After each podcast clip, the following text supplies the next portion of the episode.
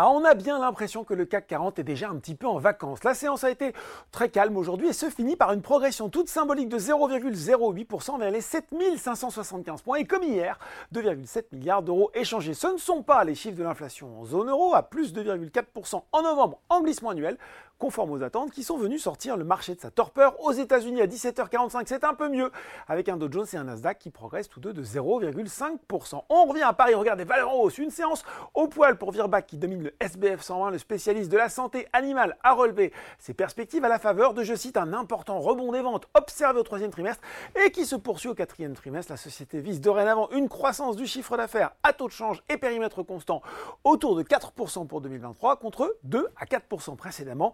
La marge opérationnelle courante ajustée devrait-elle se consolider autour de 15% à taux de change constant là aussi contre une prévision antérieure de 13,5 à 14,5%. Derrière, on retrouve Worldline et Valourec. La parapétrolière reste soutenue par la progression du baril de Brent à près de 79,50$ sur le CAC 40.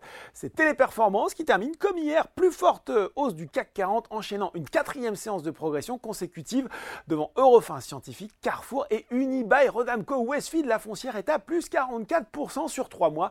Enfin, Adosia s'envole sur le SRD, la biotech grimpe de 13,7% aujourd'hui. Du côté des valeurs en baisse, ben, peu de recul notable hein, sur l'indice SBF 120. Idée logistique étant en queue de peloton, le grand aussi est à la traîne. UBS est passé de achat à vente sur le titre avec un objectif de cours ramené de 108 à 82 euros.